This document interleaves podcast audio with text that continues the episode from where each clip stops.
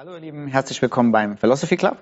Das ist Teil 2 unserer großen Frage, die wir uns stellen, soll ich mich gegen Corona impfen lassen oder nicht? Ähm, es gab schon einen Teil 1, um, den Link findet ihr unten im Video, um es euch wirklich als allererstes anzugucken. Mein Gast ist immer noch Dr. Sebastian Tuwe. Und Sebastian, wir haben eine ganze Menge so kleiner Unterfragen, die was mit der Impfung zu tun haben. Mhm. Ich würde sie einfach nacheinander stellen, mhm. um dann zum Schluss die große Frage zu stellen, also was verabreichst du jetzt deiner Schwiegermama? Oder auch nicht, okay, gut. also als allererstes, ähm, eine Frage, die uns immer wieder erreicht, ist die Frage, ich habe gehört, dass menschliche Embryonalzellen für die Herstellung des Impfstoffes verwendet werden. Ist das nicht, wenn das überhaupt stimmt, ähm, mhm. wäre das nicht äh, ein ethischer Einwand zu sagen, nein, damit will ich nichts zu tun haben? Ähm, in, in gewisser Weise, ich interpretiere das jetzt mal, ich habe Sympathie mit den abgetriebenen Babys, mhm. die dafür verwendet werden. Ich mache das jetzt mal so ein bisschen provokativ, mhm. um einen Impfstoff herzustellen. Was ist eigentlich dran, Sebastian? Also embryonale ähm, Zellen, also man kann erstmal den Aspekt nochmal beleuchten. Was, mhm. was sind denn das? Wie werden die überhaupt gewonnen? Mhm. Wie ist da der rechtliche Hintergrund? Dazu gab es ja eine sehr breit geführte Debatte auch in Deutschland, die auch über ein Jahr ging und auch in einem Embryonenschutzgesetz ähm, gemündet hat. Dazu würde ich auch gleich nochmal drauf eingehen. An und für sich müsste ich aber eigentlich gar nicht drauf eingehen, da für die Vektorherstellung embryonale Zellen nicht benötigt werden. Mhm. Embryonale Zellen, die haben Potenzial, weil sie sich noch, ähm, je nachdem, ob man die omnipotente Zelle hat, die sich also noch in alles differenzieren kann. Also jedes Säugetier stammt ja aus einer befruchteten Eizelle, also auch der Mensch aus einer befruchteten Eizelle. Und daraus entwickeln sich alle weiteren Zellen. Und die Forschung hat ähm, in den letzten Jahren das vermehrt in den Fokus gerückt, ohne dass daraus jetzt bisher äh, wirklich auch eine Therapie äh, entstanden ist, aber das braucht halt auch eine gewisse Zeit. Ähm, und für die Vektorherstellung ist keine ähm, omnipotente Zelle notwendig. Okay. Punkt. Ähm, warum? Äh, ich, ich kann auch noch eine Begründung liefern, warum das so ist. Ähm, also wenn wir jetzt zum Beispiel den ähm, AstraZeneca-Impfstoff nehmen, der ein Schimpansen-Schnupfenvirus ist, dann fühlt er sich natürlich auf Schimpansenzellen wohl und auf menschlichen weniger wohl. Ähm, also er kann auch in die Zellen reingehen, aber um sich effektiv zu vermehren im Labor äh, ist da die Schimpansenzelle doch geeigneter. Als Beispiel. Und man braucht möglichst stabile Bedingungen ähm, für die Herstellung von einem Medikament. Und eine Zelle, äh, die omnipotent ist und sich in wer weiß welche Richtung da auf einmal differenziert, die sorgt natürlich für viel Unruhe. Hm. Also das heißt, man würde, wenn dann eine stabile Zelllinie wählen und ähm, die Technologien sind sehr fortgeschritten jetzt auch, dass man Zellen, die sich also permanent teilen, die werden auch benötigt für die Virusherstellung. Also ein Virus kann sich nicht selber ähm, vermehren, sondern es braucht ja immer die Zelle. Und geeignete Zellen lassen sich problemlos herstellen ohne den Einsatz von embryonalen Zellen. Dazu dienen zum Beispiel normale Körperzellen, da kann man jetzt, ist inzwischen bekannt, man kann da drei, vier Gene mit reinbringen. Dann ist es so, dass man die wieder umprogrammieren kann in eine Zelle, die sich unbegrenzt teilen kann. Darum geht es vor allen Dingen, also warum ähm, Stammzellen auch mit interessant sind. Einmal die Möglichkeit, sich in verschiedene Richtungen zu differenzieren und dadurch therapeutisches Potenzial, zum Beispiel Schlaganfall oder ähnliche Dinge zu haben. Und das andere ist so diese unbegrenzte Fähigkeit, sich zu teilen. Als Mensch können wir ja nicht, 120 Jahre werden. Und solange haben wir Zellen im Körper, die auch Stammzellpotenzial haben und sich teilen können. Ähm, und solcherlei Zellen, ähm, die sich unbegrenzt teilen können, die finden wir auch ganz viel woanders. Hm. Ähm, das ist der eine Teilaspekt, den ich dazu bringen möchte. Und der andere, äh, den ich als ganz wichtig halte, embryonale Stammzelle heißt nicht in Deutschland, das ist sogar strafrechtlich verboten, dass man ähm, ein Embryo abtreibt und danach zu Forschungszwecken verwendet. Mhm. Das ist also gänzlich untersagt. Mhm. Auch wenn dieser Embryo, und das passiert ja äh, zigtausendmal in Deutschland pro Jahr, äh, einfach so abgetrieben wird. Ähm, das heißt, ähm, aber auch dieser Embryo, der wird nicht äh, für Forschungszwecke freigegeben. Das Embryonenschutzgesetz besagt, dass äh, auch nicht mal eine Eizelle und eine Samenzelle zum Zwecke allein der Forschung zusammengebracht werden können im Reagenzglas, sondern dass nur überzählige, das heißt, wenn also Paare ähm, da ähm, Hilfe benötigen, reproduktiv, ähm, also Reproduktionsmediziner. Und ähm, weil sie auf natürlichem Weg kein Kind bekommen können, dann wird das ja von im Labor zusammengebracht, Eizelle, Samenzelle. Die werden dann ähm, bis zu einem gewissen Stadium kultiviert und dann äh, der Mutter nach vorheriger Vorbereitung auf die Schwangerschaft gegeben. Und dann kann es sein, dass der Kinderwunsch beim ersten Mal bereits erfüllt ist und die Planung abgeschlossen ist. Und dann stellt sich so diese Frage, was macht man jetzt mit den überzähligen, eingefrorenen, im Tiefkühlschrank liegenden Zellen? Und in Deutschland hat man diese Frage äh, rein äh, rechtlich so beantwortet, dass ähm, diese Zellen zu Forschungszwecken verwendet werden dürfen. Und in anderen Ländern gibt es natürlich auch wieder andere Gesetzgebungen. Aber tatsächlich ist es so, dass nicht mal embryonale Zelllinien nach Deutschland importiert werden dürfen, die nicht auf diesem Weg äh, entstanden sind. Also eine Sache wird auf jeden auf, äh, das will ich mal wiederholen, auf keinen Fall gemacht, in Deutschland auch. Es werden Embryonen abgetrieben, um aus denen Stammzellen zu gewinnen. Okay, okay. Jetzt bin ich der kritische Nachfrager. Hm. Du redest von Deutschland. Hm. Den Impfstoff, den wir jetzt in Deutschland gerade zur Verfügung haben, kommt ja nicht selbst aus Deutschland, sondern hm. der kommt aus USA, der kommt aus Schweden etc. etc. Mhm. Wie ist die Situation da? Sondern wirklich reine Faktenlage. Sind mhm. die Impfstoffe, die wir benutzen, mhm. ähm, hergestellt? Ich glaube, man muss ja auch nicht mehr so lange antworten, weil die du Antwort schon mal gesagt hast, aber ich möchte es nur noch mal klarstellen. Mhm. Sind diese Impfstoffe hergestellt worden auf Basis von abgetriebenen Babys? Ich kann natürlich nicht in jedes Labor gucken mhm. und die Gesetzgebung äh, in jedem Land ist natürlich auch anders. Es macht aber rein, was, die Herst was den Herstellungsprozess angeht, eigentlich gar keinen Sinn. Also mhm. wenn ich zum Beispiel AstraZeneca, ja, da werden dann Schimpansenzellen genommen. Mhm. Also da werden keine menschlichen Zellen genommen, mhm. weil es einfach ein Schimpansenvirus ist. Mhm. Mhm. Okay, genau. gut. Äh, nächste Frage. Ähm, äh, es geht um die Frage, ich habe davon gehört, dass wenn man Allergien hat, man sich auf keinen Fall impfen lassen sollte. Nun ist so ein bisschen die Frage im Raum, wer von uns hat keine Allergien? Also lassen wir uns doch alle gar nicht impfen. Aber mhm. vielleicht kannst du, bevor, bevor du diese Teilfrage noch beantwortest, mhm. mal auf den generellen Aspekt eingehen, macht eine Impfung überhaupt Sinn? Oder welche Kriterien? Ich weiß, es ist schon so ein bisschen angeklungen im, mhm. im, im, im, ersten Teil, aber wonach treffe ich überhaupt denn überhaupt eine Entscheidung, lasse ich mich impfen oder lasse ich mich nicht impfen? Aus rein medizinischer Sicht. Mhm. Und dann die Frage dahinter, ist das, beinhaltet das ein Ausschlusskriterium für alle Leute, die Allergien haben? Mhm. Gut, also der zweite Teil der Frage, ich denke, das ist nochmal eigentlich der zentrale Punkt ja, für uns. Ich denke, der kommt eher am Schluss, den würde ich hinten anstellen. Okay. Das Thema äh, Allergien kann man relativ schnell abhandeln. Ähm, häufige Allergien sind ja Pollen, Hausstaub, andere Sachen, Wespen. Ähm, es ist so, dass ähm, auch die allergische Reaktion als solche ganz verschieden ist. Also man kann so sagen, Hilfe, ich habe eine Pflasterallergie. Ähm, das ist ein ganz anderer Mechanismus der allergischen Reaktion. Man klebt sich ein Pflaster und da kommt irgendwann so eine Rötung mhm. zum Beispiel. Und das ist so eine verzögerte Reaktion. Ähm, es geht mehr um den äh, Mechanismus der Typ 1 Reaktion. Ähm, es geht um die äh, Anaphylaxie. Was ist das? Das ist, dass also ein Fremdstoff in den Körper gelangt, der als fremd auch sofort erkannt wird und dass die Abwehrzellen äh, sofort alle reagieren und einen Stoff ausschütten, der senkt den Blutdruck, der macht die Atemwege eng und äh, so eine Anaphylaxie ähm, bezeichnet man also auf Deutsch den allergischen Schock. Der kann letztlich bei jedem Medikament auftreten. Er ist auch zum Beispiel beim äh, BioNTech Pfizer Impfstoff aufgetreten, auch schon hier in Dresden, muss man auch sagen, das gibt's. Und deswegen ist diese Zeit, die nach der Impfung derjenige noch verweilen sollte, ähm, um abzuwarten, ob so eine Sofortreaktion stattfindet bei demjenigen oder nicht. Wenn die stattfindet, ist sie in der Regel beherrschbar, aber auch nicht immer. Ähm, jetzt geht es um die Frage, wenn ich jetzt allergisch auf Pollen bin oder Pflaster oder Medikament, zum Beispiel Penicillin, was jetzt häufig ist, ist bei äh, dieser Subgruppe von ähm, potenziellen Impflingen, kann man jetzt also im Fachjargon sagen, das Risiko für eine allergische Reaktion zum Beispiel auf BioNTech-Pfizer-Impfstoff oder AstraZeneca-Impfstoff.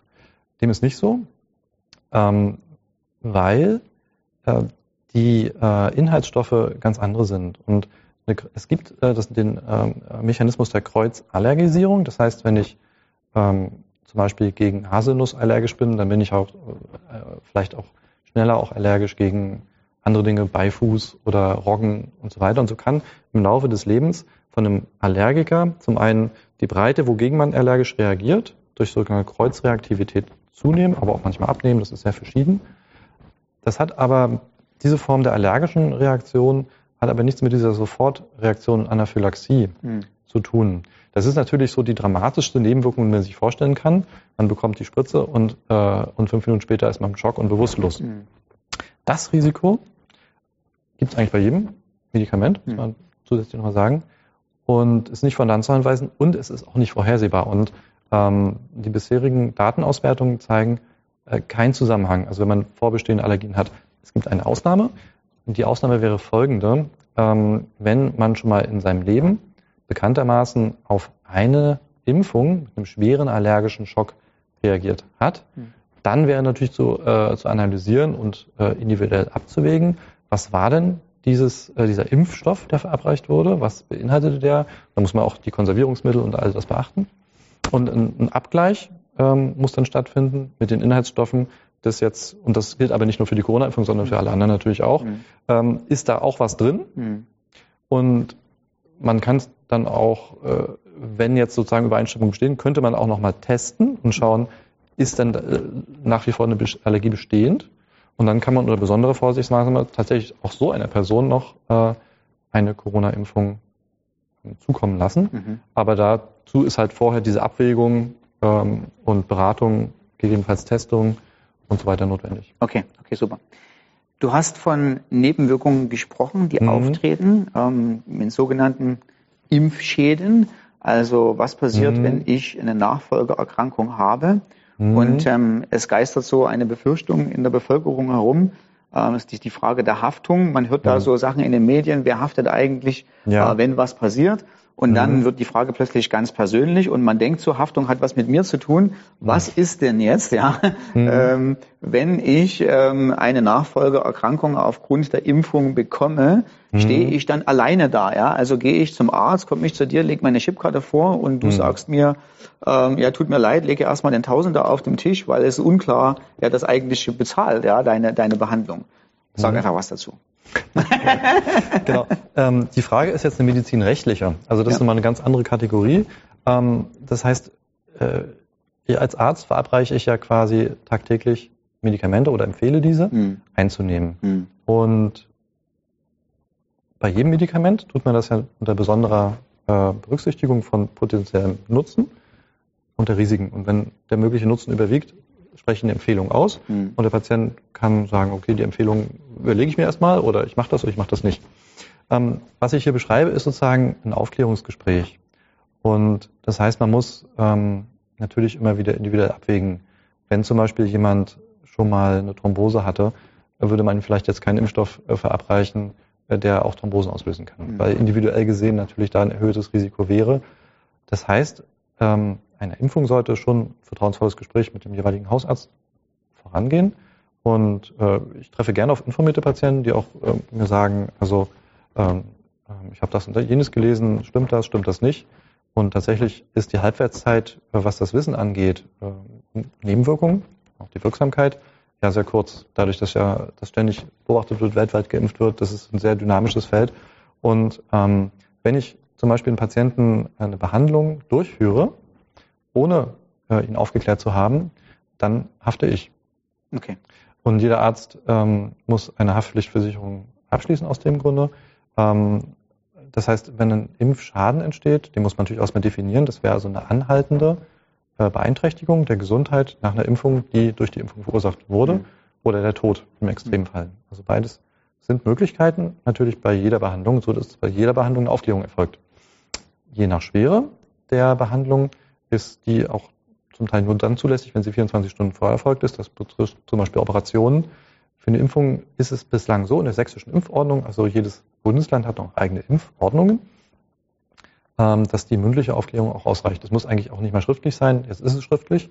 Ähm, also einfach aus dieser Abwägung heraus, dass der, die jeweiligen Impfstoffe noch nicht so lange auf dem Markt sind. Das heißt, jeder muss sozusagen die ganzen Risikofaktoren für sich überlegen, äh, die er hat im Zusammenhang mit der Impfung und dann die Gelegenheit äh, auch bekommen, mit dem Arzt darüber zu sprechen. Ist das jetzt erfolgt? Man hat sich abgewogen und der Impfschaden ist trotzdem da. ähm, gibt es ganz verschiedene Stellen. Also man braucht dann schon natürlich einen Rechtsvertreter, also einen Anwalt. Dann muss ein Gutachten erstellt werden, ähm, unabhängig, ähm, ob eine Kausalität vorliegt, also ob das jetzt ein typischer Impfschaden wäre.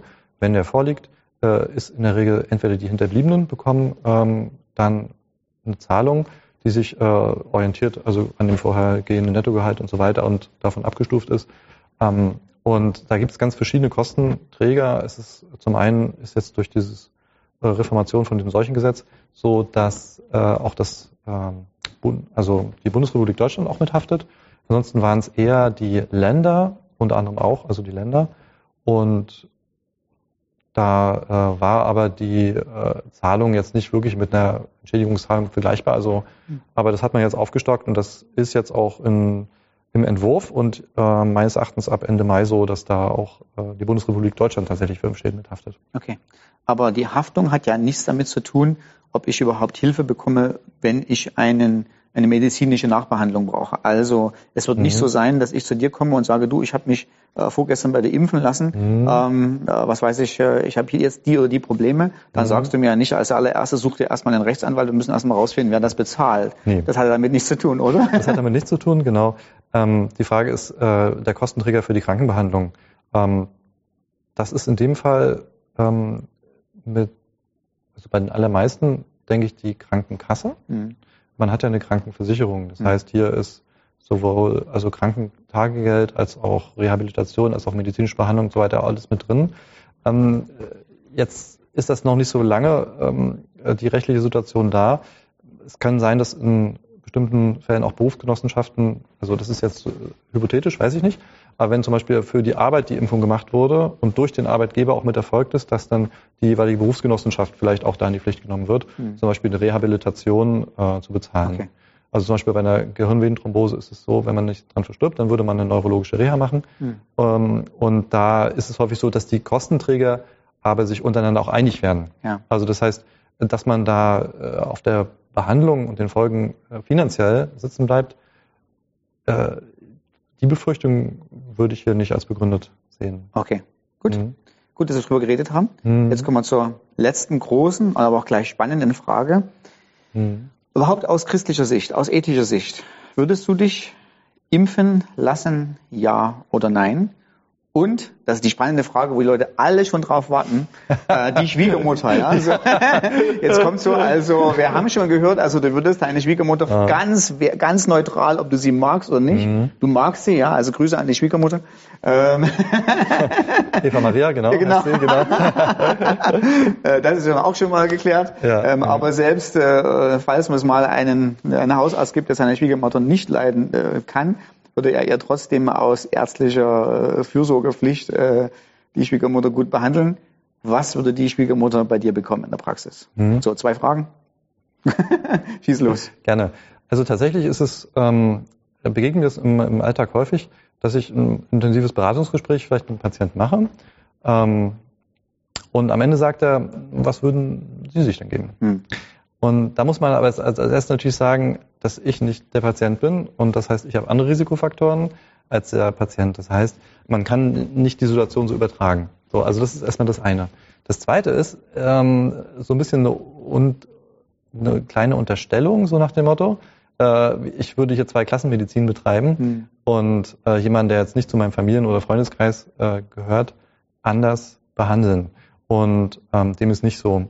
Natürlich ist es so, dass ich als Arzt äh, einfacher erreichbar bin für äh, zum Beispiel Familienmitglieder, also ähm, zum Beispiel für meine Frau, die Bauchschmerzen hat, muss sie sozusagen nicht essen. Kein Termin? Nee, nee kriegt, okay, kriegt okay. sie so den Behandlung, genau, genau.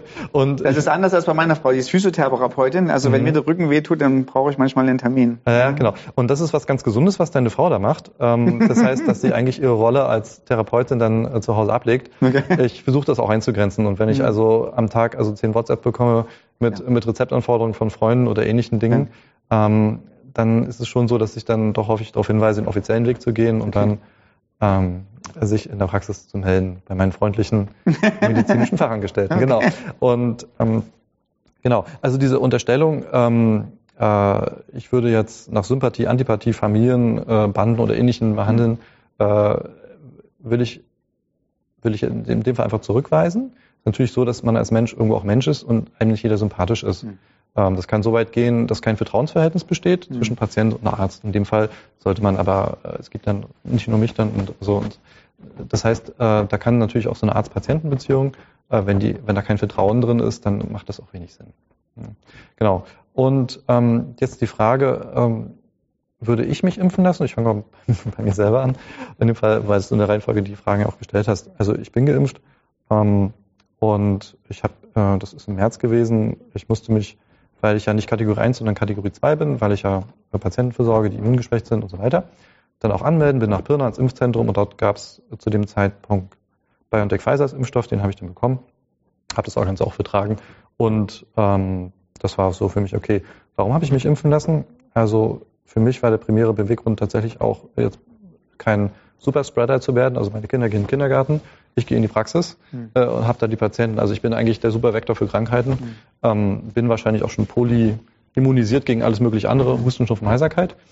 Aber das war für mich unverantwortbar, nicht, mich nicht impfen zu lassen, weil ich einfach einen täglichen Kontakt habe, manchmal mit 80 Leuten am Tag, mhm. äh, jeder von denen ja irgendwo auch krank. Also das ging jetzt für mich nicht, mich da jetzt nicht impfen zu lassen. Hm. Ähm, und also das war ein Beweggrund ich sag mal, ein eigennütziger Grund, den gab es auch. Also wenn ich jetzt, also ich bin selbstständig und wenn ich da jetzt zwei Wochen in Quarantäne sitze, äh, laufen die Kosten auch weiter. Also das kann man auch verkraften. Das, äh, aber es muss ja auch nicht unbedingt sein. Und ich will, und ein anderer, ich sag mal, insofern eigennütziger Grund ist, ich will einfach mal meine Familie nicht anstecken. Hm. Und ähm, es reicht schon die Keime, die ich sonst nach Hause trage, hm. da muss es auch nicht noch zusätzlich Corona sein. Okay. Das ist, das bin jetzt ich. Jetzt kommt meine Frau und ähm, ich habe mit ihr jetzt vorher gar nicht gesprochen, ob ich das jetzt ähm, Vielleicht nimmt sie sich einen Anwalt und sagt, ich habe Datenschutzsachen nicht eingehalten. ich kenne ich kenn eine Frau. Ich, ich glaube, ich, ich, ich glaub, du kommst durch. Okay, ja. genau, genau. Also meine Frau ist noch nicht geimpft, weil sie es nicht möchte. Okay. So, genau. Ich habe sie darüber aufgeklärt, dass es bei mir geht. Das weiß sie. Okay. Hat sich noch nicht impfen lassen. Okay. okay. Und da sieht man so, ähm, dass ähm, äh, ich auch nur Empfehlungen äußern kann. Ja. Äh, wenn sie dann sagen würde, Sebastian, jetzt impf mich, genau, dann würde ich natürlich mit ihr ins Detail gehen, äh, auch was den Impfstoff angeht mhm. und was ich da empfehlen würde und welche Risikofaktoren sie jetzt für Thrombose, bla bla bla mhm. hätte. Aber ähm, der Fall ist jetzt noch nicht eingetreten. Okay. Meine, ähm, das Ganze ist bei meiner Schwiegermutter auch so der Fall. Mhm. Also ähm, genau, die sind alle so ein bisschen beratungsresistent scheinbar in meiner Familie. ja, genau. Und äh, so dass ich ähm, und wenn die jetzt so sagen sollen, äh, offen die Frage stellen, Sebastian, was empfiehlst du mir denn jetzt für den Impfstoff? Ja. So. Und da müsste man da halt wirklich differenziert beraten und gucken. Ähm, zum einen äh, ändert sich das ja ständig, welcher Impfstoff, welche Altersklassen, für welche beruflichen Tätigkeiten äh, freigegeben ist. Meine Schwiegermutter, ich darf darf ich sagen, also sie ist über 60 und arbeitet als Krankenschwester. Ja. Das heißt, sie hat sogar auch schon ein Angebot vom äh, Arbeitgeber gehabt. Da sind also alle Impfstoffe möglich. Ja. Ähm, meine Frau arbeitet als Logopädie im Uniklinikum. Da müsste ich auch nochmal nachblättern, ob das jetzt in die Kategorisierung fällt oder auch nicht. Ansonsten wäre es kategorielos und dann wäre es im Prinzip auch nur AstraZeneca und Johnson Johnson, was man empfehlen könnte. Und ja, auch das würde ich dann impfen und auch empfehlen. Okay. So, im Moment deine Familie noch beratungsresistent, aber für die Leute, die nicht beratungsresistent sind äh, und die extra zugucken, weil sie sagen, ähm, ja. Ich brauche den, erst, ich brauche ärztlichen Rat, ich möchte mich gerne entscheiden. Wir haben schon relativ viel gesagt. Ich möchte nochmal das Wort geben als Schlussplädoyer. Sondern du bist doch nicht nur Arzt, sondern du bist auch Christ. Mhm. Ähm, aus der großen, weiten Perspektive. Impfen mhm. lassen, ja oder nein? Gerne. Also, ich fange mal mit dem, weil es ja der Philosophie Club ist, ja. Äh, mit dem Philosoph an, mit Immanuel Kant, der das kategorische Imperativ geprägt hat. Das heißt, die Leitlinie des eigenen Handels sollte eine sein, die universell anwendbar ist. Und ähm, wenn man das sozusagen diesen philosophischen Aspekt mal berüchtigen würde und also schwarz-weiß, ja, ähm, nicht impfen oder impfen. Und wenn ja, alle impfen. Oder alle nicht impfen. Mhm. So, ne? Das wäre sozusagen die universelle Anwendbarkeit ja. sozusagen. Ne? Also, und ähm, wenn also nur das möglich wäre, würde ich sagen, impfen. Ja. Okay. So, aber jetzt kommt der christliche Aspekt. Ähm, der enthält ja auch einen kategorischen Imperativ, äh, liebe deinen Nächsten wie dich selbst. Das heißt, ähm, es geht ja darum, natürlich Gefahr abzuwenden. Ne? Und wenn es ist so oder so Gefahr, wenn ich mich nicht impfe, dann bekomme ich irgendwann Corona. Das ist ansteckend, man hat Kontakt mit anderen Menschen. Vielleicht der Almöhi oben auf der Alm bei, mit der Heidi und so. ähm, also der nie irgendeinen Menschen sieht, äh, der muss sich natürlich nicht impfen lassen. Hm. Aber wenn du als Mensch andere Menschen siehst, hm. dann kann der andere Corona haben und du kriegst es von ihm. Hm. Wenn du es dann hast, vermehrt sich das Virus in dir selber und du gibst es anderen Menschen weiter, die geben es anderen Menschen weiter, die geben es anderen Menschen weiter dies wiederum an andere Menschen. Und auf diesem Weg dahin äh, sind diese von dir selbst synthetisierten Viren natürlich auch irgendwo ähm, Auslöser von der Erkrankung, die schwer oder tödlich ist. Mhm. Das heißt, man kann es erstmal ähm, äh, in diesem Gebot, äh, ähm, Liebe dein Nächsten wie dich selbst, steckt aber auch die Selbstliebe. Also die des Nächsten und die, ähm, dass man auch mit sich selbst gut umgehen mhm. soll. Und ähm, das heißt, ich würde jetzt keinen kategorischen Imperativ daraus bilden, zu sagen, ähm, als guter Christ musst du geimpft sein. Und woran liegt das? Es liegt einfach daran, dass man ja zwischen zwei Gefahren abwägt. Der Gefahr zu impfen und der Gefahr nicht zu impfen. Und, ähm, und wenn da, ähm, wenn du quasi jetzt zu Hause bist und überlegst, lass ich mich impfen oder nicht, und es ist eine furchtbare Vorstellung für dich, einen Impfstoff äh, gespritzt zu bekommen, der erst anderthalb Jahre auf dem Markt ist und wo man auch danach tot umfallen kann, ähm, dann ist mein Rat an dich, das auch nicht zu tun. Bei jeder medizinischen Maßnahme ist es so, dass man sie mit einem guten Gefühl treffen sollte und nach guter Beratung. Und äh, auch nicht übereilt.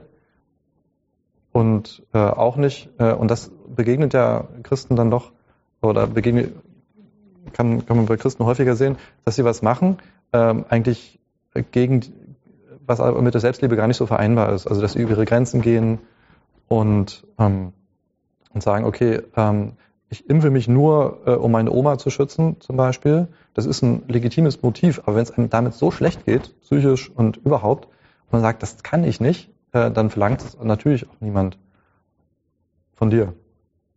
Und diese ähm,